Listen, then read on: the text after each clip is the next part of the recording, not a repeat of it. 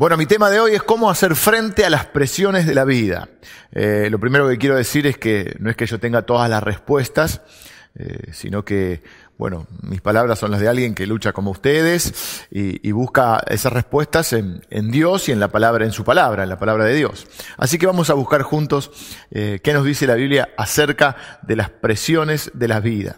Es más, me gustaría que puedan participar en el chat con sus opiniones y comentarios, eh, ya que no los tengo. Eh, en vivo para poder interactuar como lo hacemos habitualmente, que lo podamos hacer también a través del chat. ¿Por qué vamos a hablar de este tema de las presiones de la vida? La vida, porque la vida está llena de presiones.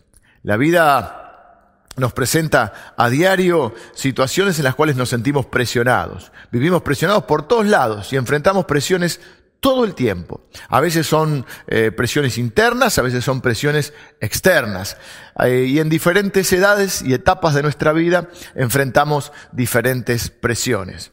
Cuando eh, estaba preparando el tema recordé un póster que vi alguna vez en, esa, antes uno iba a, no me acuerdo qué tipo de, en las librerías realmente era, y uno podía revisar y había pósters. Nosotros teníamos en las piezas, yo cuando era más joven tenía costumbre de en la pieza de tener varios pósters. y, y, había uno que decía, había un, como un monito creo que era, que decía, justo cuando encontré todas las respuestas, me cambiaron todas las preguntas. Y eso es un poco lo que pasa en la vida, ¿no? En diferentes eh, etapas o edades de la vida eh, buscamos mm, eh, respuestas a las situaciones y a las presiones que tenemos y, y justo cuando estamos superando eso o cuando comenzamos a superar esas presiones, vienen nuevos interrogantes, nuevas dificultades o nuevas situaciones que enfrentar.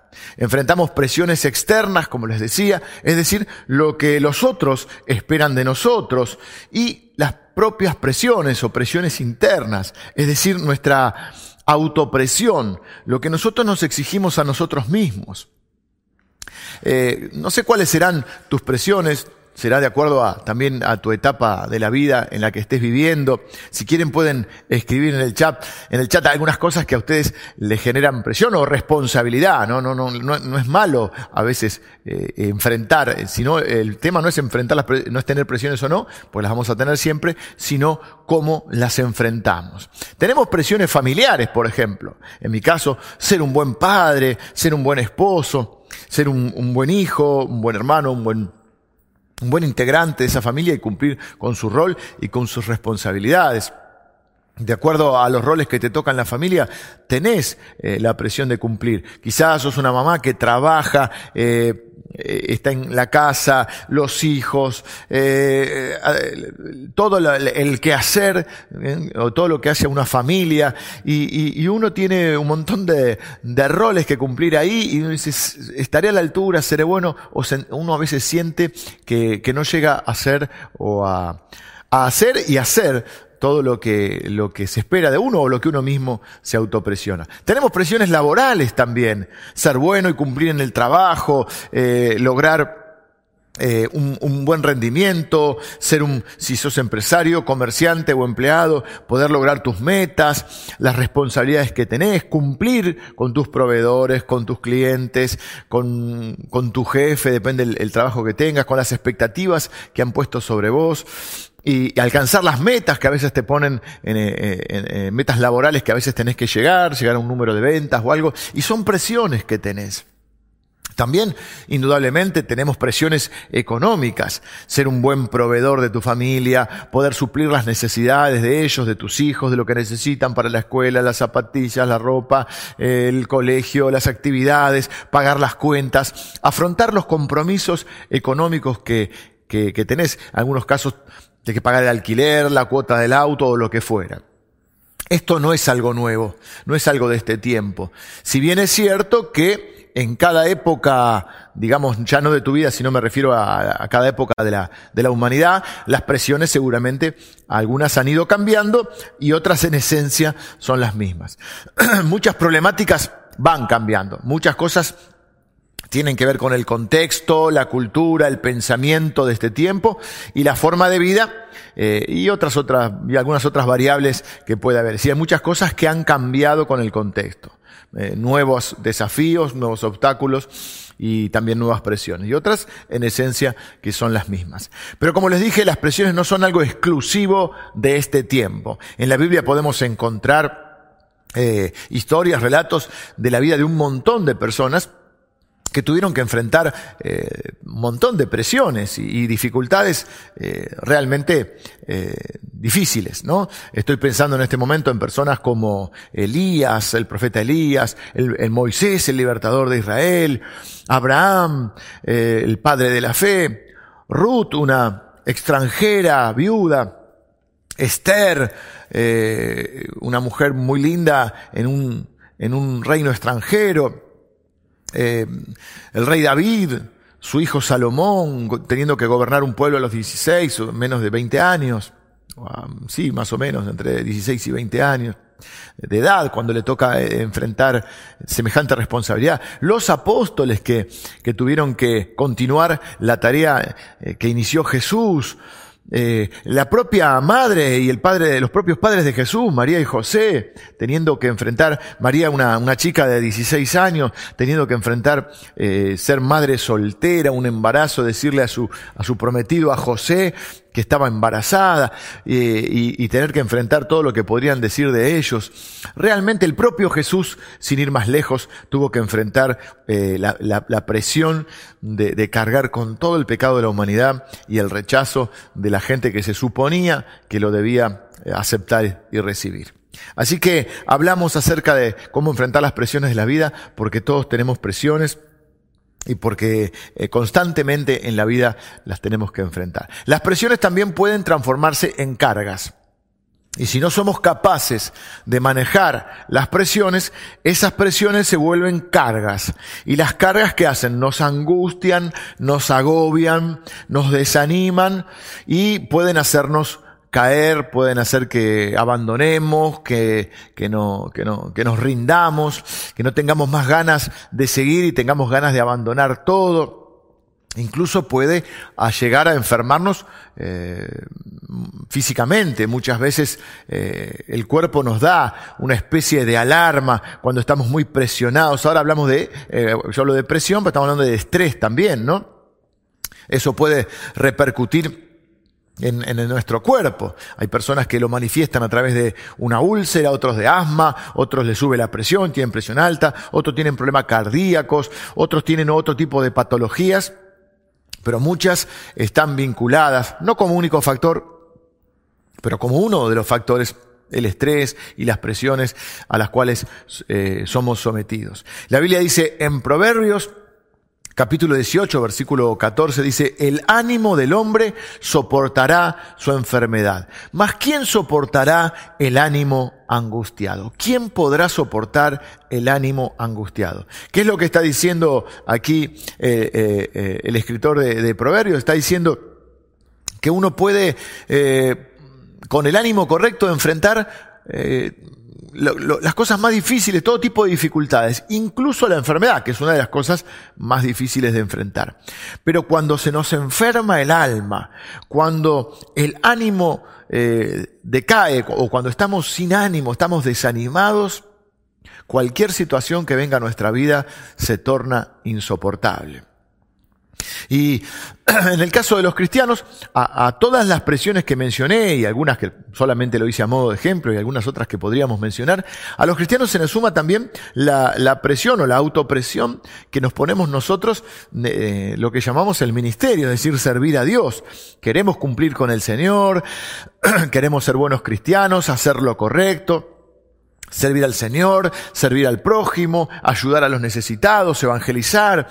Y, si no comprendemos eh, correctamente la dinámica de la fe, podemos llegar al punto en que Dios se transforme en una presión para nuestra vida. No por responsabilidad o por culpa de Dios, sino por cómo nosotros quizá hemos tenido una comprensión incorrecta de lo que es el Evangelio y de nuestra relación Dios. Entonces Dios, si no, no eh, se, nos, se, nos, se nos vuelve una, una, una presión. Tengo que cumplir con Dios, tengo que ir a la iglesia, tengo que orar, tengo que leer la Biblia, tengo que servir al prójimo, tengo que servir en la iglesia, tengo que ayudar al necesitado, tengo que evangelizar.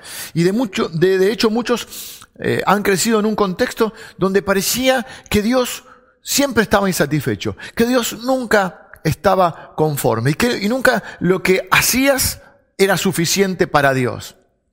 Y así quizá viviste con culpa, bajo el yugo de lo que llamamos el legalismo, ¿eh? donde nunca tus oraciones son suficientes, nunca tus ayunos son suficientes, nunca lo que servís a Dios es suficiente. Siempre estamos tratando de conformar a un Dios insaciable. Pero eso no, no es responsabilidad de Dios, eso es muchas veces de, del ambiente en el cual nos hemos eh, criado. Incluso Jesús habló de esto y a la gente religiosa de la, e, de la época le llama los... Eh, intérpretes de la ley, le dice, hay ustedes intérpretes de la ley que ponen carga sobre la gente que ni ustedes pueden llevar.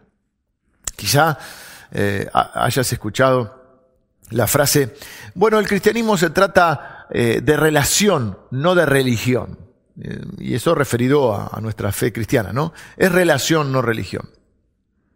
yo entiendo el concepto, pero creo que hay un error con la palabra religión porque en realidad como que le tenemos miedo a la palabra religión, ¿no? Y en realidad lo que es perjudicial no es la religión, lo que es perjudicial es la religiosidad. Un, pequeño eh, desvío para hacer una pequeña explicación de esto.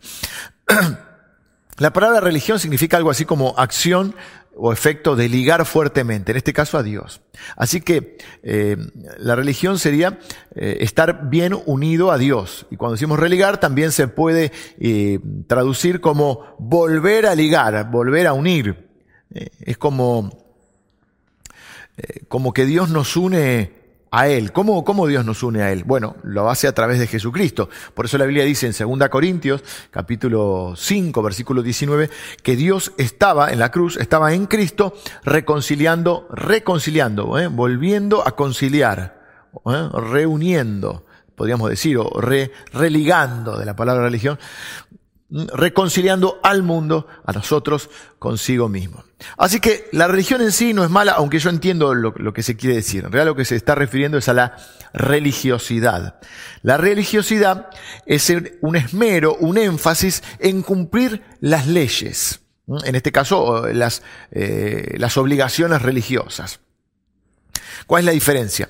Que mientras el cristianismo eh, está, eh, o, en el cristianismo, la, comprensión correcta del cristianismo, eh, el hombre está unido a Dios a través de la obra de Cristo, la religiosidad es el intento de estar unido a Dios a través de mis obras. En vez de a través de ser a través de la obra de Cristo, es a través de mis obras. En otras palabras, el Evangelio se fundamenta en la relación con Cristo y la religiosidad se fundamenta en nuestras obras. Y ese es el error. La Biblia habla mucho acerca de esto de la fe o las obras, o la fe más obras, o la fe y las obras. La realidad es que el cristianismo se fundamenta solo fe. Lo hemos visto cuando hablamos de la reforma. Solo fe. Las obras son una consecuencia. No son las obras las que me unen, las buenas obras las que me hacen ganar eh, el amor de Dios o el estar unido a Dios. Es a través de Cristo que Dios me volvió a unir. Así que, en realidad, la frase correcta sería entonces, tenemos una relación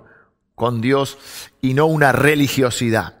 Tenemos relación, no religiosidad. Lo que pasa que, bueno, por una cuestión quizás suena mejor para hacer el juego de palabras, la gente dice relación, no religión. Pero es relación, no religiosidad. Porque si no, si vos tenés esa religiosidad, es decir, si centrás y fundamentás o te enfocás eh, tu relación con Dios o tu fe en lo que vos tenés que hacer, se va a volver una presión, una carga más en tu vida y que en sí no, tampoco la vas a poder llevar porque es lo que el Señor Jesús nos enseñó. Eh, que hay cargas religiosas que los mismos hombres ponen y que ni ellos pueden llevar. Eso lo dice el, Señor Jesús en Lucas, en el capítulo 11, eh, ¿no? Habla acerca de esto. Ay de ustedes, fariseos, ay de ustedes, eh, religiosos que, que, cargan a la gente con cosas, con, no sé, por ejemplo, había un, eh, Dios había puesto como una bendición para nosotros el día de reposo, el día, el, el sabbat, el día de descanso. Y ellos, eh, bueno, contaban cuántos pasos podían dar, hacían sobre un mandamiento, hacían un montón de, de, leyes y de cosas y que eran imposibles muchas veces de cumplir.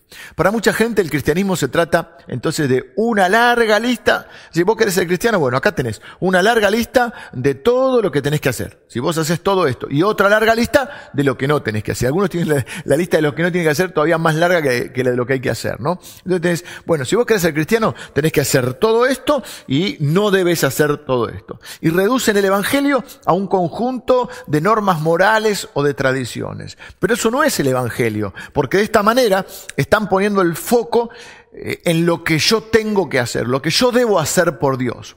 Por lo tanto, se transforma solo en una presión más que se suma a todas las presiones que yo tengo ya en la vida. Pero no es lo que la Biblia dice.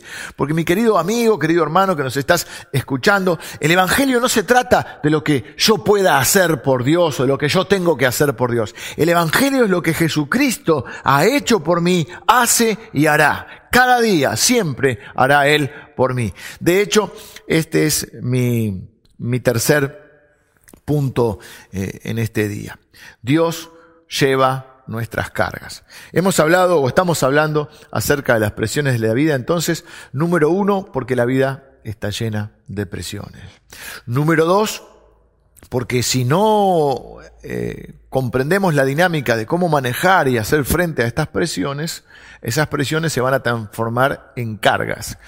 Y cuando se transforman en cargas, van a eh, tener el poder de abatirnos, de afligirnos, de mm, angustiarnos, haciéndonos caer, haciéndonos abandonar muchas de nuestras responsabilidades, dándonos por vencido, incluso tienen el potencial, esas presiones que se transforman en cargas, tienen el potencial de enfermarnos físicamente y también de enfermar nuestra alma. Así que hablamos entonces porque la vida está llena de presiones, porque esas presiones se transforman en cargas que afectan nuestra vida y nuestra salud. Y número tres, quiero hablar de este tema de las presiones porque Dios ha prometido llevar nuestras cargas cada día y Dios siempre cumple su palabra. En este caso, esta es la respuesta que yo encuentro en la Biblia de parte de Dios a este tema de la de las presiones y de las cargas. Dice la Biblia en Isaías capítulo 46, voy a leer a partir del versículo 3 al versículo 7. Dice, yo los he protegido desde que nacieron. Así es, los he cuidado desde antes de nacer. Yo seré su Dios durante toda su vida hasta que tengan canas por la edad. Yo los hice y cuidaré de ustedes. Yo los sostendré y los salvaré. ¿Con quién me van a comparar? ¿Quién es igual que yo? Hay quienes derrochan su plata y su oro y contratan a un artesano para que de estos les haga un Dios. Luego se inclinan y le rinden culto. Los llevan sobre sus hombros Así lo cargan. Y cuando lo bajan, allí se queda. Ni siquiera se puede mover. Cuando alguien le dirige una oración, no obtiene respuesta. No puede rescatar a nadie de sus dificultades. ¿Qué es lo que dice Dios en este, en este capítulo profético? Dice, yo los hice, si, estás leyendo, por ejemplo, la traducción de la Biblia de las Américas, dice, yo los hice, yo los cargaré a nosotros, a su pueblo. Eh, o, si, estás leyendo la, la versión quizá más conocida, más clásica, la Reina Valera 60, dice, yo hice, yo llevaré. Es decir, yo te hice y yo te voy a llevar. Yo te vengo llevando, en realidad, dice, desde que naciste. Y después amplía todavía el concepto y dice, desde antes que nacieras. Yo soy el que te hice y yo te voy a llevar. Yo te voy a cuidar, yo te voy a sostener aun cuando peines canas, hasta la vejez, cuando te pongas viejito. Dios dice, te llevo desde el vientre de tu madre, desde antes que nacieras, y te voy a llevar hasta el último día de tu vida. Pero qué paradoja que Dios eh, se transforme en mi vida en una presión o una carga cuando en realidad Él debería ser, y Él quiere ser para nosotros, mi fortaleza, mi refugio, mi paz. Él quiere ser el que lleva mis cargas. Y después sigue eh, eh, Dios hablando a través del profeta Isaías y profundiza este concepto y dice algo así como, hay quienes cargan, tienen que cargar con su Dios y hay quienes son cargados por Él, por Dios. Y por eso Él dice, ¿con quién me van a comparar ustedes? con un Dios que ustedes mismos, mismos fabricaron. Dice, hay algunos que toman el oro y la plata que tienen, contratan a un artesano para que les fabrique un Dios. Y una vez que ese Dios lo, se lo fabrica, se postran delante de ese Dios fabricado, se arrodillan delante de él y le, le piden. Después lo cargan, se lo llevan a ese Dios, lo apoyan en un lugar y dice, y cuando le, le hablan, no puede oír, no puede responder, no puede salvar, no puede ayudar. ¿Por qué? Porque es un Dios fabricado. Y Dios dice, ustedes me van a comparar con ese Dios que ustedes mismos se fabricaron. Claro, visto, visto así, eh, parece, bueno, sería porque antes eran eh, muy incultos, porque antes eran, era una, una civilización atrasada. Pero ¿no te suena todo esto? ¿No has visto gente que está cargada de rituales, de tradiciones, de leyes, de exigencias a las que creen que tienen que someterse, cargando a su propio Dios, pidiéndole a un Dios fabricado por un artesano, por eso te decía, hay personas que tienen un Dios fabricado al que ellos tienen que cargar. Y Dios dice, a mí no me tienen que cargar, yo los voy a cargar a ustedes. Los vengo cargando desde que nacieron, no es un reproche, es una afirmación y es una promesa, porque dice, y los voy a cargar hasta cuando sean viejitos, tengan canas, los voy a llevar yo a ustedes, no ustedes a mí. Yo no soy una presión para ustedes, yo soy el que lleva sus cargas, sus presiones. Yo los voy a llevar hasta el último día de sus vidas. Por eso, mientras mucha gente está cargada de rituales, y, ve a Dios como una presión, nosotros estamos seguros de que Dios es el que nos lleva a nosotros. Y como dice la Biblia, nos lleva como un padre o una madre carga a su hijo por todo el camino donde va. Nos lleva, dice la Biblia, de gloria en gloria y de triunfo en triunfo en Cristo Jesús. Las cargas de la vida se hacen duras a veces, son difíciles. El Señor Jesús dijo, vengan a mí todos los que están trabajados y cargados, que yo os haré descansar. Y la verdad es que uno podría decir, a mí no se me preguntó si, si quería nacer. Eh, eh, no, me acuerdo dónde leí esta frase que dice, el hombre no pide nacer, no sabe vivir, no quiere morir. No pide nacer, no sabe vivir, no quiere morir. Y Dios dice, como yo te hice, vos no pediste nacer, pero como yo te hice nacer, yo mismo te voy a cargar. Yo te hice, yo te llevaré. Y lo que me gusta es que, que Dios eh, no distingue en este pasaje, no distingue entre nuestras cargas y nosotros. No dice Dios, eh, yo voy a llevar tu carga. No, dice, yo te voy a llevar a vos, con carga y todo. o sea, Dios dice, no solo voy a cargar cargar tus cargas, sí, es un poco redundante, ¿no? No solo voy a llevar tus cargas, sino que te voy a, cargar a vos, te voy a llevar a vos con cargas y todo. Dios dice, yo te hice, yo te sostendré o yo te voy a cuidar, de acuerdo a la traducción. Dios se hace cargo de lo que hace. Dios te hizo, Él se va a hacer cargo de acompañarte, de sostenerte, de llevarte, eh, eh, a través de todas las presiones y cargas o dificultades, obstáculos que tengas que enfrentar en esta vida. Él nos ha hecho a nosotros. Él ha puesto en nosotros sueños que solo Él puede cumplir. Nos ha puesto en medio de circunstancias de impensada dificultad y nos ha confiado trabajos y responsabilidades de una importancia que jamás hubiésemos imaginado. Nos ha ubicado a veces en puestos difíciles. Por todo esto, Él se hace responsable. Y Él es responsable de lo que se necesita para el cumplimiento de sus propósitos. Cuando Dios comienza a edificar una vida, primero considera si puede completarla. Por eso dice la Biblia, que cuando Él empieza una obra, Él es fiel en completarla. Es seguro que llevará a cabo su plan. Dios se hace cargo de lo que Él hace. Así que eh, hoy no vine a hablarte de lo que vos tenés que hacer por Dios. Hoy vine a, a hablarte o a contarte algo de lo que Dios hace por vos.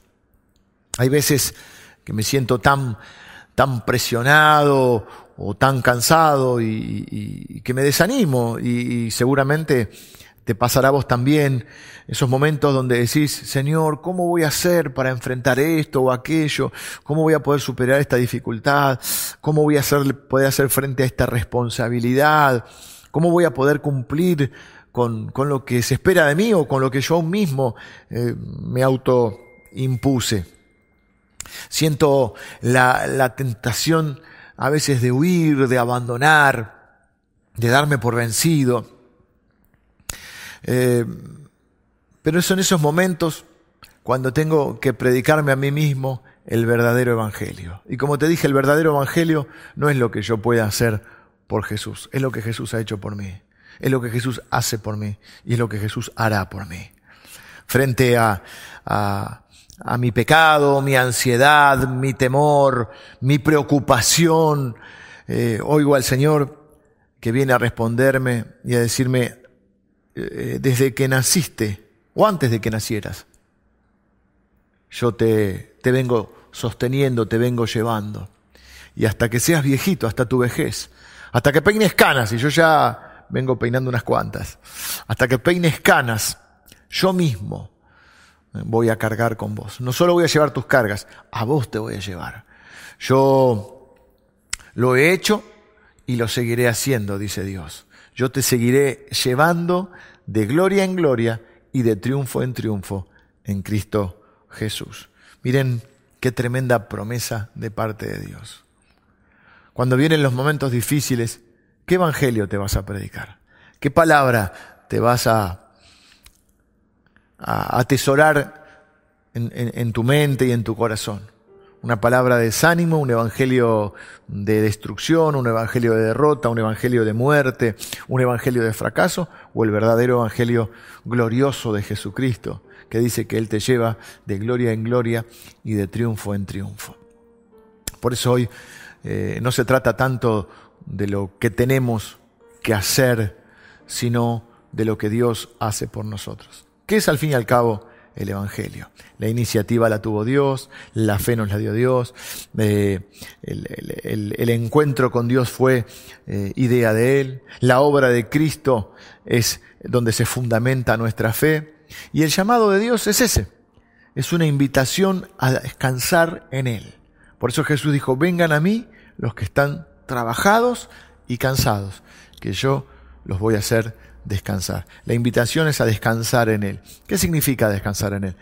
A poner nuestra confianza, nuestra fe en Él. Pues yo no te voy a pedir eh, que hagas nada en el día de hoy, no te voy a dar los cinco pasos para enfrentar las presiones, que puede haber recomendaciones buenas, no estoy diciendo que no, pero no es mm, donde quiero enfocarme hoy. Hoy no quiero enfocarme en lo que vos tenés que hacer por Dios o lo que tenés que hacer para enfrentar las presiones, sino lo que Dios hace.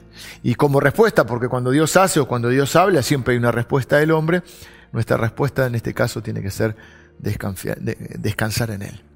Confiar y descansar en Él. Es decir, mi Dios me, me, hizo nacer, Él se hace cargo de mí. La obra que empezó en mi vida la va a terminar. Me viene llevando desde antes de que naciera. Más, la Biblia dice que Dios te eligió antes de la fundación del mundo. Eh, y, te, y te llamó y te escogió. Así que Dios me viene trayendo desde el vientre de mi madre y me va a llevar hasta el último día de mi vida. Solo te voy a pedir que descanses en Él, que pongas tu fe en Él. La Biblia dice que nadie que en Él cree será avergonzado jamás. No reduzcas a, eh, eh, Dios a una imagen, a algo fabricado por los hombres. No pongas tu fe en algo menor que el verdadero Dios, el Dios de la Biblia. Por eso quiero terminar teniendo esta oración. La, carga más pesada, la que era imposible que el hombre llevara, es la carga del pecado, algo que se conoce como pecado. ¿Mm? Y, dice la Biblia que Jesús llevó en la cruz todos nuestros pecados. Así que quizá tengas que empezar por ahí.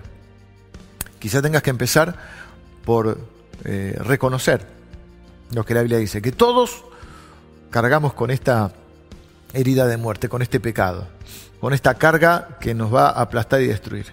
Pero que Jesucristo ya se hizo cargo de eso y cargó en la cruz con todos nuestros pecados.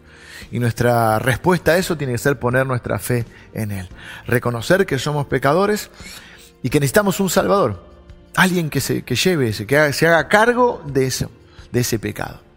El pecado significa todo, engloba todo lo que es una desobediencia a Dios. Y todos, la Biblia dice que todos, todos somos pecadores, que no hay justo ni a un uno. Y que todos necesitamos un Salvador.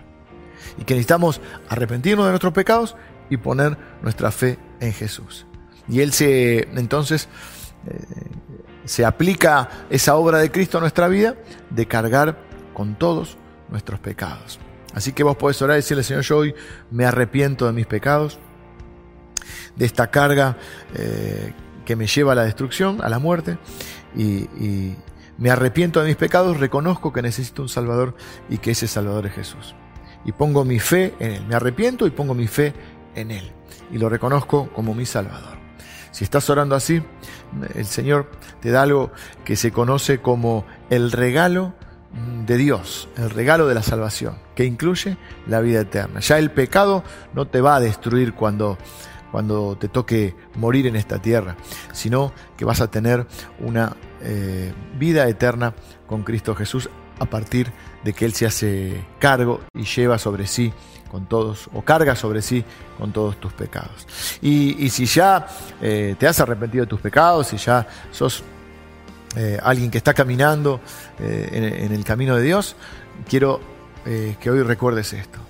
La vida está llena de presiones y que tengas fe no significa que no vas a tener presiones, ni problemas, ni un pensamiento mágico, sino significa que Dios te ha prometido que en cada momento de tu vida vos podés acudir a Él porque Él, detrás de todo está Él, llevando tus cargas, pero no solo tus cargas, llevándote a vos también, porque lo viene haciendo desde que estabas en el vientre de tu madre, y lo va a hacer hasta el último día de tu vida.